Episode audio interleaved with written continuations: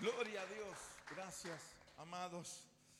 Perdón, pueden tomar asiento. Me subí, estaba, me enganché, no, no podía resistirlo. Estaba allá abajo con, con ganas de seguir cantando.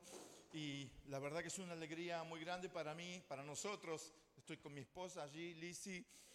Estamos aquí invitados por los pastores. La verdad que es una alegría muy grande estar una vez más con ustedes. Hemos estado en anteriores veces, también compartimos un retiro. Gloria a Dios. Esto se está poniendo lindo. ¿Cuántos dicen amén? Se está poniendo lindo. ¿eh? Decirle a la silla que está vacía, llénate. Llénate. Llénate. Miren, viene un avivamiento que van a tener que hacer más cultos. ¿eh? Hay un avivamiento que viene sobre la Argentina porque Dios está moviendo las aguas. Dios está moviendo las aguas. Yo quiero animarte para que no flaqueen, no flaqueen. Aleluya, gloria a Dios. Gracias Señor. Gracias por la invitación que nos han hecho. Venimos con muchas ganas de poder estar compartiendo una palabra. Soy pastor de aquí, de San Isidro también, pero de otra localidad. Es una alegría para mí como les decía, poder estar junto a ustedes. Tengo una palabra en esta noche y luego vamos a orar también. Aleluya, qué lindo tiempo de alabanza y de adoración. Tenemos que extendernos un poco más nosotros, porque es muy cortito lo hacemos. no, hermoso tiempo. ¿Saben que Dios se mueve en medio de la alabanza y la adoración? Me dijeron que no me corra de la calle, me estoy corriendo, ya soy inquieto. Dios se mueve en medio de la alabanza y la adoración. ¿Por qué se mueve? Porque le estamos diciendo, tú eres rey. Él es mi rey, yo te exalto, yo te adoro, yo te alabo. Y cuando le decimos a Él, Él es mi rey, el otro, ¿saben quién es el otro, no? Se tiene que ir. Y deja de andar deambulando alrededor tuyo. Se tiene que ir. Se tiene que ir. Muy bien, en esta noche no me quiero extender más, quiero ir a la palabra directamente. Titulé la palabra para esta noche, esta, esta ocasión, Basta ya de religión. No sé si la prédica la va a ver el pastor Gustavo. Bueno, basta ya de religión. ¿Y a qué va, pastor, usted con este comentario, con este título? Basta ya de religión. La gente, el mundo está cansado de religión. Está cansado de gente que dice tener una relación con Dios la cual no tiene.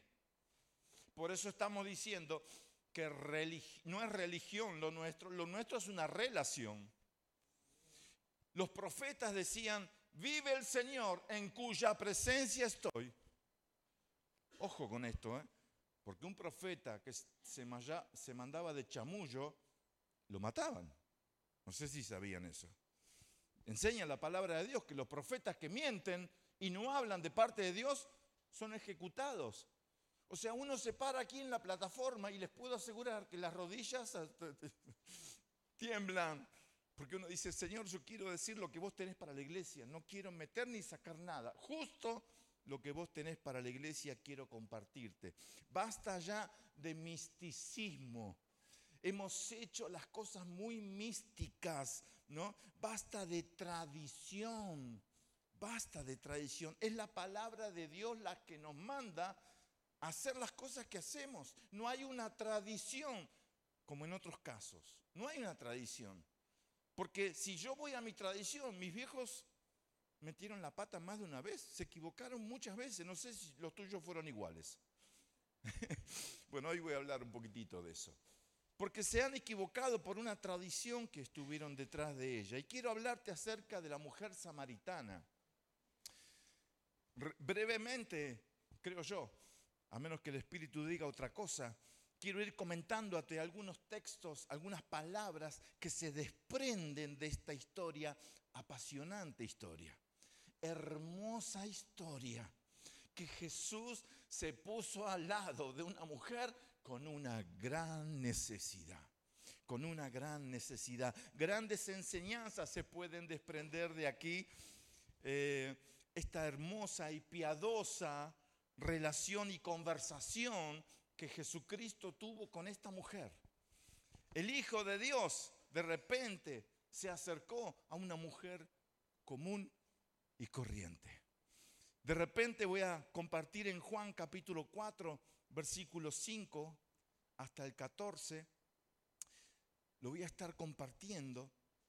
Voy a tomar versículos aislados entre, entre el 5 y el 14. Voy a saltear de repente alguna palabra quizás, pero voy a destacar y le voy a sacar jugo a esta historia. ¿Sabes que la palabra de Dios es amplia? Va de Génesis a Apocalipsis. Es muy amplia, a eso se le llama logos. Pero la palabra rema es cuando algo salta del texto y te pega en la pupila de los ojos. ¿Te pasó alguna vez? Que vos decís, wow, wow, no lo puedo creer. Lo, leí 1578 veces, pero esta vez me pegó en la pupila de los ojos. Eso, ¿sabes cómo le llama? Rema. Palabra rema. En Efesios capítulo 6, 17, no, lo pongas porque lo estoy, me está bajando y te lo quiero soltar nada más. Habla acerca de que la espada es la palabra de Dios. En realidad, ese, hay un problema en las traducciones. Y en, el griego original, la palabra en ese texto 6.17 de Efesios, no, no es palabra, no es logos, es rema. Por eso es que los pastores insistimos y los líderes insistimos en que no te pierdas los cultos. Porque de repente y de pronto, en, esos de repente de Dios, podés escuchar, puede llegar a tus oídos una palabra rema.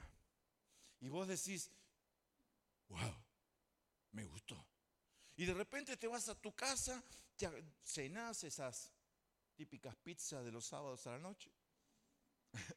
y decís, me quedé, la cabeza me anda mil. Tengo esa palabra que alguien dijo o alguien mencionó o acabo de leer que me está resonando en la cabeza. Eso es rema. Y detrás de eso tenés que ir, ¿eh? No, no, no, detrás no te puedes perder. Por eso la palabra de Dios es muy generalizada, porque de repente no es una palabra rema cuando leemos que Judas fue y se ahorcó. No, eso no es rema, eso es logos, está en la palabra, pero no es para vos, no lo hagas. Entonces voy a esta palabra de Juan capítulo 4 versículo 5. Vino pues a una ciudad de Samaria llamada Sicar, junto a la heredad que Jacob dio a su hijo José. Recordarás que Jacob repartió las tierras, ¿no? Y a José que le dio doble porción. Quiero decirte que quizás atravesaste como José muchas dificultades en tu vida. Yo declaro que Dios tiene una doble porción para tu vida. ¿Anda el micrófono? Tiene audio, ¿no? Yo declaro que Dios tiene doble bendición para tu vida. Ahora sí. Aleluya. Y estaba allí el pozo de Jacob. Entonces Jesús, cansado del camino, se sentó así junto al pozo. Era como la hora sexta. Y ahora vamos a ir desarrollando cómo sucedió y cómo se suscitaron estas situaciones, los samaritanos nos representan a los gentiles, a nosotros. Los samaritanos representan a los gentiles, al resto del mundo en realidad. Gentiles es igual a católicos o eh, sin religión o sin creencia, evangélicos separados de los judíos. ¿no? Los judíos son la nación santa. ¿Cuántos están orando por los judíos y por los palestinos? tenemos, basta de muertes, amén. Basta de muertes, tenemos que orar por ellos. ¿sí? No, no nos olvidemos que Saulo era un terrorista de los israelitas, sin embargo un día tuvo un encuentro con Jesús. Y yo últimamente cada día vengo escuchando más historias de palestinos que han tenido un verdadero encuentro con Jesús. Y es eso lo que necesitamos. Más ananías que reciben a estas personas para enseñarle la palabra. Pero sigo, no me quiero quedar aquí. Arranca esta hermosa conversación en el versículo 10 y dice así, si conocieses o conocieras el don de Dios y quien te dice, dame de beber, tú le pedirías a él y él te daría agua viva. La verdad es que uno cuando se encuentra con un vaso de agua, el agua es agua. Puede estar caliente, puede estar fría, puede estar hirviendo, o puede estar calentita a 80, no, 80 es para té, ¿no? 65 es para mate, pues si no se quema la yerba. Agua es agua, pero agua viva. ¿Vos tomaste de esa agua viva? ¿Sabes que hay algo especial que produce dentro nuestro? No es como el agua común que nos refresca y la verdad es exquisita, es rica, saludable también. Esta mujer de repente se le explota la cabeza, permítanme los términos, yo soy un joven como muchos de ustedes. El amén cada vez más bajito, ¿eh? Y de repente se le explota la, una hermana de la iglesia, si me enseñó estos términos. Uy, pastor, hoy predicó que se me explotó la cabeza y se me pegó. Entonces, se le explotó la cabeza a esta mujer cuando Jesús no le habla de un agua tradicional y común, sino que le habla de un agua viva. Entonces, su mente pobre, como muchos de nosotros, desértica, embotada, casi como impermeable a las palabras del Señor, impermeable a, pensar que quizás podría comenzar a vivir una nueva etapa en su vida, o a vivir una nueva vida, que es mucho más profundo aún. Estaba incapacitada de pensar, con muchos problemas en su casa. Una mujer golpeada por la vida, buscando camino por el que quisieran dar un camino distinto, correcto, porque no estaban dando correctamente. Quizás estaba poniendo sus prioridades en otra parte. Quizás nunca logró tener un verdadero encuentro con ese Dios vivo y ponerlo en primer lugar en su corazón. Hoy se le acercó alguien que dice ser el camino. Por esta razón su mente voló se dispersó cuando le dijo agua viva. Ella voló a lo natural, a lo razonable. ¿Cómo va a sacar agua este hombre? dijo. Es un pozo de Jacob, el pozo es hondo. Yo lo tengo que sacar con una soga. ¿Cómo este hombre va a sacar el agua de este pozo? Y le dijo, ni siquiera tenés cómo sacarla no vas a poder sacar esta agua que yo te estoy dando. ¿Cómo me vas a dar esa agua que vos dijiste? Y él le dice, si conocieras el don de Dios que está en mí. Es un regalo tener esta agua viva. Es un don. El don es un regalo que no se mide hacia quién se da, sino que se otorga directamente. El don ¿Cuántos están buscando los dones del Espíritu en la palabra? Para mí, ¿no? Para nuestra vivencia. Y lo necesitamos. Porque viene un gran avivamiento que tenemos que estar alineados, hiperalineados con los dones del Espíritu para discernir, para ver lo que no se ve. Hoy me encantó. Todas canciones de guerra. Vamos a la batalla. Me encanta. Porque si no sabías, estamos en guerra. No arrancó hace un par de años, arrancó en Génesis 3.15, donde Dios le dice, voy a poner enemistad entre tú y la mujer. Va a haber una enemistad, una pelea, y va a durar hasta que Cristo venga a buscar a la iglesia. Yo siempre le digo a los hermanos de la iglesia que cuando un día lleguen a las puertas y golpeen la puerta en el culto de las 11 de la mañana o de las 19.30 y no hay nadie, pueden entrar y llevarse todo. Se los regalamos. Y los hermanos me miran y me dicen, no, pastor, yo me quiero ir también. Les regalo todos los libros que tengo en casa, la compu, la tablet, todo, el celu, todo te regalo. Mi auto, mira lo que te digo. No, pastor, yo me quiero ir con la iglesia. ¿eh? ¿Cuántos se quieren ir con el Señor? Cristo viene pronto a buscar a su iglesia. No viene a buscar a una persona, viene a buscar a un cuerpo. Y ese cuerpo es el cuerpo de Cristo. El don es un regalo entonces, como decíamos, que no se merece. No se merece, se da directamente. Ese fue el choque que la mujer tuvo en primera instancia, un choque. ¿Cómo un judío me habla a mí? Y es posible que ella misma haya pensado y haya dicho, si él supiera quién soy yo.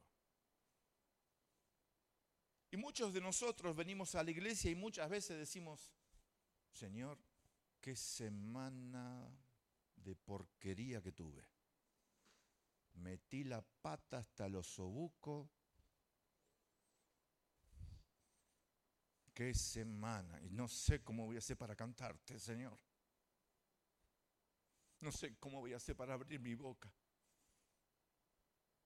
Pero el Señor en su gran misericordia, una y otra vez, te vuelve a perdonar. Amén. Y para eso está la gracia.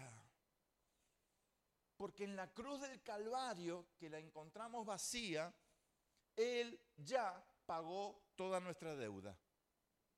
Y cuando dijo consumado es o tetelestai, que es una palabra muy profunda de vuelta, eh, le queda corta la traducción cuando pasamos al español, porque en español significa consumado es. Pero en, el original es tetelestai, que significa está todo cancelado. Cuando él dice está todo cancelado, ¿sabes a qué se refiere?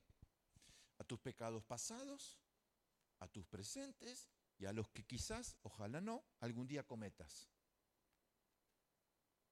Él pagó por todo, por todo. Entonces el primer choque que esta mujer tiene es eso, su gracia, el agua viva, se queda en la cabeza pensando. Porque en el camino del Señor vas a tener muchas veces choques de ideas y de pensamientos. Y tenés que ponerlo bajo la luz de la palabra de Dios o consultar a tus pastores, a tus líderes y decir, acabo de leer esto, ¿qué significa? ella chocó con Dios, con el Dios de lo sobrenatural. No era agua común la que iba a beber. Cuando un, quiero decirte esto, cuando un versículo de la palabra de la Biblia contradice tu idea, deberías reevaluar tu idea y no la palabra de Dios. ¿Va de vuelta? Cuando un versículo de la Biblia, que es la palabra de Dios, contradice mi idea, yo debo reevaluar mi idea y no la palabra de Dios. Porque la palabra de Dios es verdad. Entonces en el versículo 12 comienza a suscitarte una conversación. Lo siguiente que ella hace es llevar la comparación de Jesús con Jacob, su referente. Era el pozo de Jacob donde estaba la samaritana.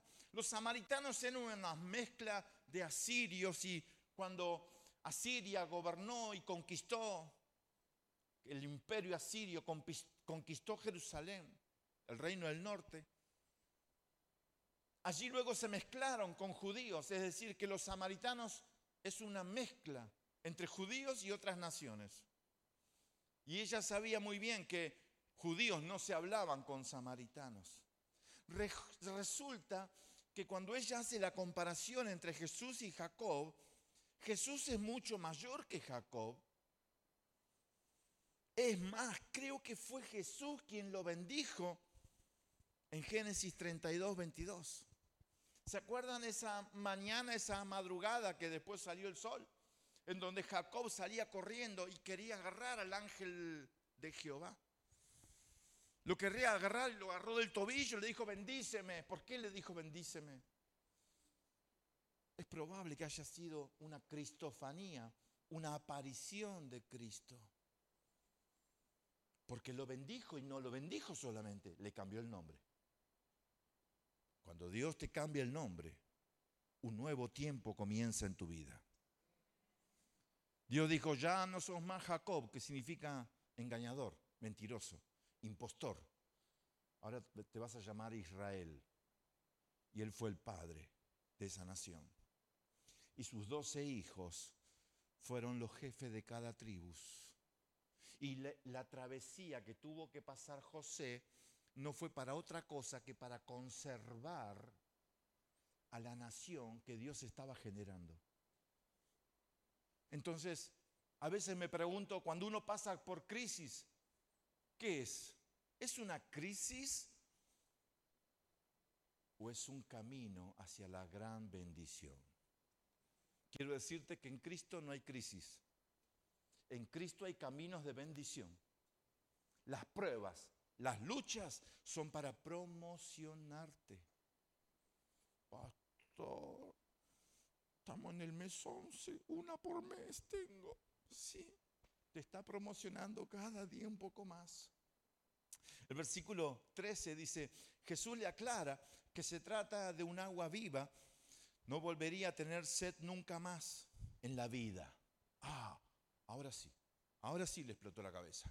Además de ser un agua viva, no voy a tener sed nunca más. Está genial eso, yo quiero.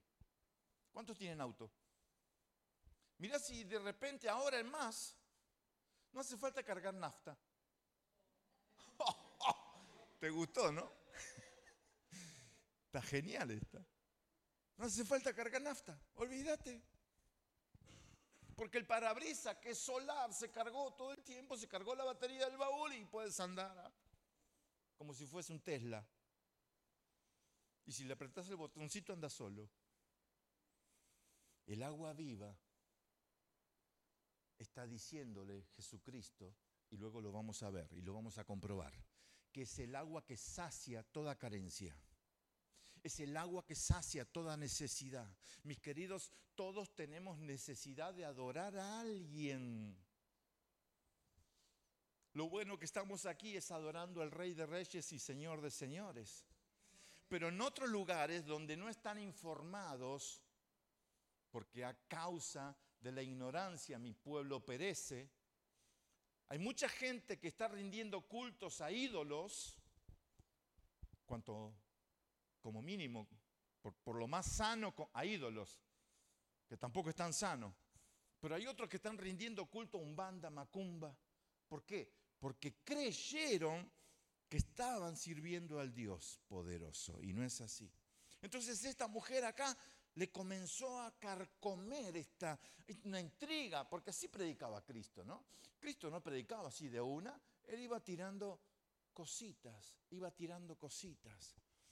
El otro día recordé en una oportunidad en donde el pastor Pedro Ibarra ministró, yo escuché la prédica de él, y él predicaba de que habían familias que estaban saliendo a evangelizar y que causaban una cierta, em, un, interrogante, porque cuando iban a evangelizar, por ejemplo, salió una familia porque su compañero, un compañero de trabajo, o sea, un, miembro de la iglesia, un compañero estaba, su mujer enferma.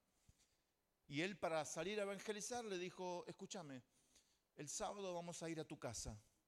No, mi mujer está enferma, olvídate, mi mujer la va a cuidar la va a bañar, la va a ayudar y nosotros dos vamos a hacer alguna cosa que tengamos que hacer para la casa y nuestros hijos van a jugar a la pelota, olvídate. El sábado voy a tu casa. Es así como hizo, fue a su casa, gracias. Fue a su casa. Y la mamá, la esposa, fue a ayudarle a su esposa que estaba enferma, le cambió las sábanas. Ay, ¿no vieron qué lindo que como tenemos sábana limpia? Y le cambió los toallones, se los lavó, le lavó las sábanas, los toallones, la bañó la peinó. Cuando el esposo eh, eh, estaba con su ah, compañero de trabajo cambiando lamparitas, levantando un alambrado, revocando una pared. Los chicos estaban felices jugando a la pelota y de repente al final de la tarde lo agarra este hombre que tenía a su esposa enferma y le digo, pará cachito, no entiendo nada. ¿Qué está pasando acá? ¿Por qué venís a ayudar de esta manera? ¿Te das cuenta lo que provocó? Que la persona pregunte. La gente está cansada de religión. La gente quiere vivir a través de alguna experiencia de alguien. Y yo experimento todos los días la mano del Señor en mi vida. Amén. Qué bueno que es tener experiencia. Entonces, esta persona dijo, pero ¿qué tienen ustedes? Ah, sentate que tomamos un café y te cuento. Está Cristo en nuestro corazón. Y Él fluye de esa manera que podemos amar a los que están necesitados. Y hoy te tocó a vos. Por eso es que vinimos con toda mi familia, porque queremos bendecir este hogar. Esa es la forma de predicar muchas veces. A esta mujer Jesús le viene sacando de a poquito. Versículo 14. Mas el que bebiere del agua que yo le daré, no tendrá sed jamás, sino que el agua que yo le daré será en él una fuente de agua que salte para vida eterna, así como este matrimonio de la iglesia del pastor Ibarra, que tenían agua de sobra, agua de sobra y la tenían que salpicar hacia alguien. Versículo 15, ella le dice, dame esa agua, así no volveré a tener sed jamás, ni siquiera tenga que volver a sacarla. Qué laburo ¿eh? para la mujer. Rosa, anda a sacar agua al pozo. Uf. Y encima en el camino, mientras voy, todos me bardean, me insultan. Alguno me ha gritado prostituta, fornicaria, adúltera, me han gritado de todo. Trato de ir al mediodía para que nadie me vea. En un rato voy.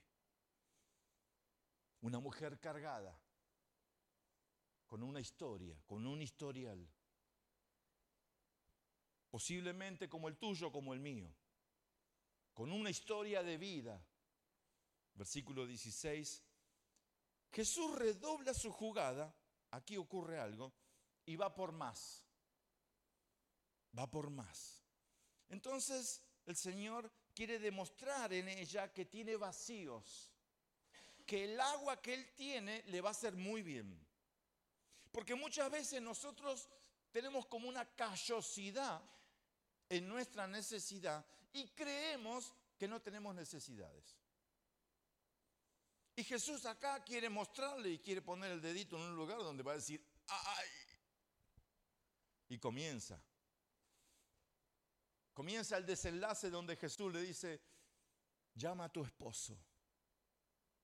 Decí conmigo, ay, metió el dedo en la llaga Jesús.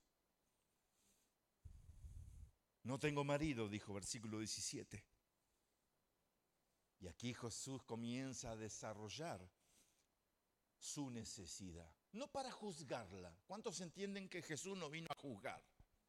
¿Eh? Juan 3, 17. El versículo siguiente, el 16 dice, porque de tal manera amó Dios. El siguiente, el 17, dice, yo no vine a juzgar al mundo, yo vine a salvarlo. Entonces Jesús la confronta e intenta despejar esas cenizas que muchas veces tapan y ahogan la brasita que había allí abajo. Entonces Jesús, a modo de soplo, le dice, ¿dónde está tu marido? Aquí se desata la gran necesidad se cae el velo en ella. Versículo 18. Es verdad que no tienes marido porque cinco maridos tienes y el que tienes ahora no es tu marido. La mujer tenía un vacío que nunca logró llenar. Ese vacío se llama falta de paternidad falta de un padre que apruebe, falta de un padre que escuche, falta de paternidad. ¿Y qué hizo esa mujer? La buscó en, el, en sus pares o impares, hombres. Pares en el sentido de estar buscando sin que fuese uno de ellos su padre. Porque si hubiese tenido un buen padre, hubiese tenido su mejor relación con el primer hombre. Pero los fracasos ocurrieron porque su relación de la samaritana con su papá no fue la óptima. Fue una relación que padeció muchas necesidades, muchas fracturas, muchos choques, muchos combates. Nunca hubo una aprobación. Andaba a buscar agua. Y esa era su conversación con su padre quizá. Si hubiese tenido un padre amoroso que te, que te abrace, que te diga, hija, te bendigo. Y no se crean que esa aprobación la necesitan las chicas, la necesitamos los hombres también. Ustedes recordarán cuando sí les pasó, a mí no. Pero por ahí papá fue a la cancha a verte jugar a la plaza. Y cuando volviste, te puso la mano en el hombro y te dijo, qué lindo gol que metiste, ¿eh? Qué duro que le pegaste al gordito, no le pegues así. O alguna llamada de atención, o algún cariño, alguna aprobación. Quizá te digo lo que me pasó a mí cuando tuve a mi primera hija.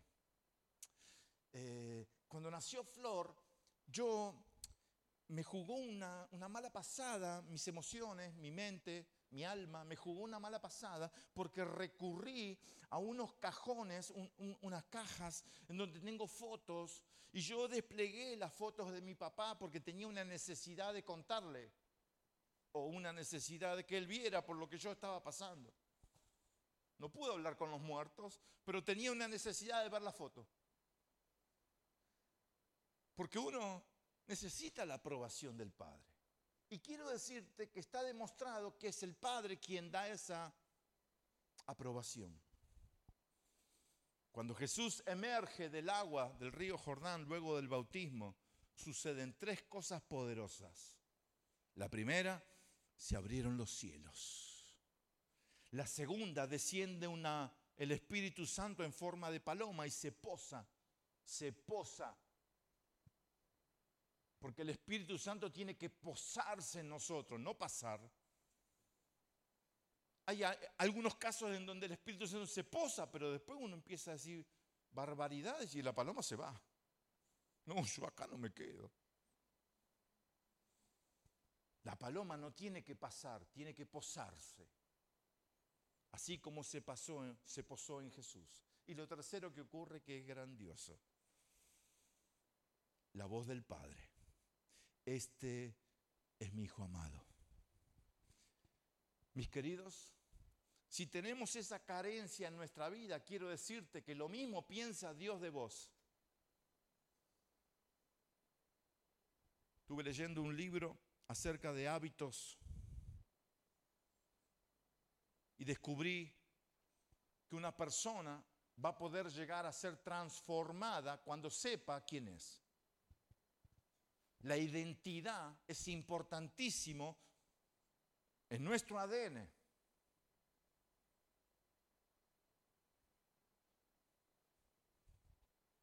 Entonces cuando Jesús escuchó que el Padre dijo, Él es mi Hijo amado, oh, ya está, ya puedo ir a cualquier lugar. Y al primer lugar que fue, 40 días al desierto. Pero fue con una identidad clara. Él sabía que es hijo de Dios. ¿Y por qué te lo estoy diciendo? Porque Satanás cuando sale del desierto, está camino a salir del desierto, se le cruza en el camino y le dice, si eres hijo de Dios, haz esto. Lo segundo, si eres hijo de Dios, haz esto otro.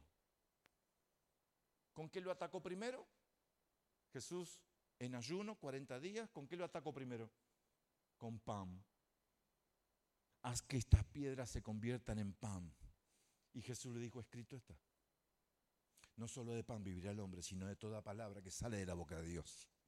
Y allí comienza un enfrentamiento, pero Él lo hace desde la plataforma de que Él es hijo de Dios. El diablo vino a tumbar al segundo Adán, no tuvo ocasión, no tuvo oportunidad. Y bendito sea el Señor que no tuvo oportunidad, porque ya un primer Adán nos falló, pero el segundo Adán nos salvó. ¿Cuántos dicen amén? Versículo 19, sigo leyendo la historia. Como le dijo, tienes cinco maridos y el último que tiene no es tu marido, le dijo, opa, mm, acá, acá está pasando algo raro, ¿eh? Me, quiere ofrecer agua viva, ahora me dice que tengo cinco maridos y el último que tengo no es marido, me está, me está sacando la ficha. Versículo 20. Nuestros padres adoraron en este monte Gerizim y ustedes dicen que debemos adorar en Jerusalén. ¿Acaso eres profeta? ¿Acaso eres profeta? ¿Cómo sabes mi antecedente? ¿Cómo sabes mi historial de vida? Mis queridos, por más que resetiemos la compu, el historial de vida el Señor lo conoce. Él sabe quiénes somos y cómo somos. Él conoce nuestra vida en detalle. No podemos escondernos de Él porque a sus ojos todo es claro y visible.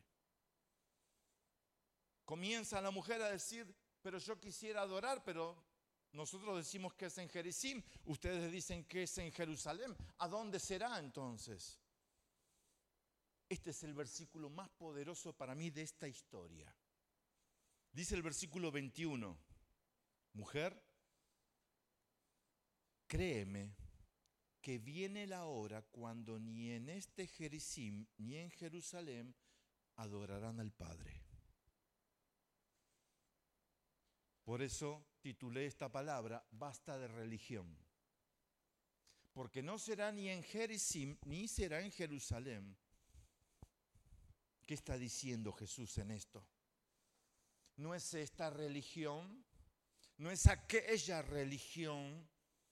Aquí no hay religión. La oración tampoco es, la, la adoración no es cantarle. Perdón, ya lo sabemos. Ya lo saben ustedes. La adoración no es cantarle. La adoración es ofrecerle una vida cambiada. Adorarle es ofrecerle una vida consagrada a Él. Eso es adorarle. El Señor Jesús en el versículo 22 lo aclara perfectamente. Ustedes adoran lo que no saben, la salvación viene de los judíos. Y el 23 dice así, pero se acerca el día. ¿Cuántos dicen amén? Se acerca el día. De hecho ya ha llegado, dice el Señor, cuando los verdaderos adoradores adorarán al Padre en espíritu y en verdad. El Padre busca personas que lo adoren de esa manera. 24. Pues Dios es espíritu. Por eso todos los que lo adoran deben adorarlo en espíritu y en verdad. Me quiero apurar un poquitito más. La mujer dijo, sé que el Mesías está por venir, al que llaman el Cristo. Cuando Él venga nos explicará todas las cosas. Se quedó solamente con que Él era un profeta. Pero aquí Jesús le declara su amor, el amor del Padre. Versículo 26, con este terminamos. Jesús le dijo, yo soy el Mesías. No sé si les suena a ustedes ese yo soy.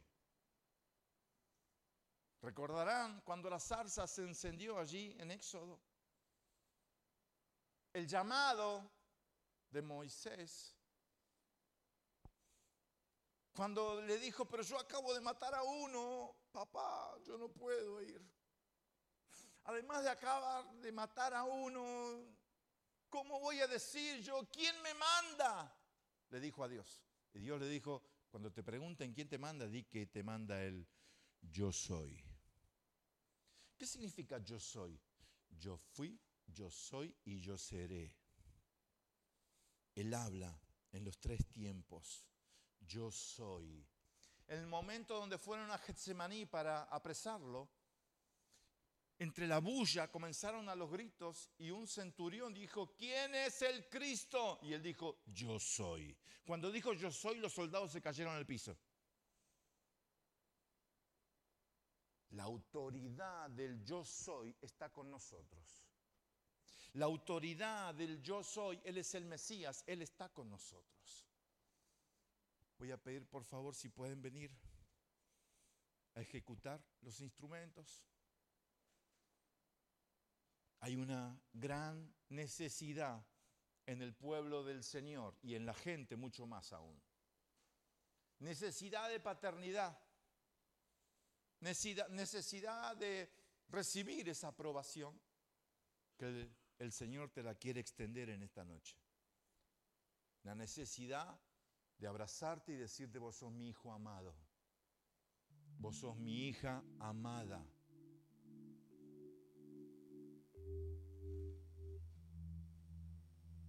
corro un cachito. ¿Quién sos vos? ¿Quién sos vos? Vos que estás acá adelante, ¿quién sos? ¿Vos quién sos? ¿Vos quién sos? Hija de Dios.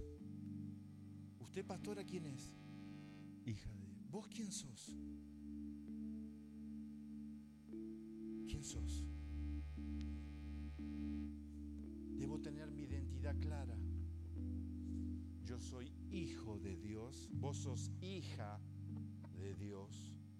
Esa es mi identidad. ¿Por qué digo esto?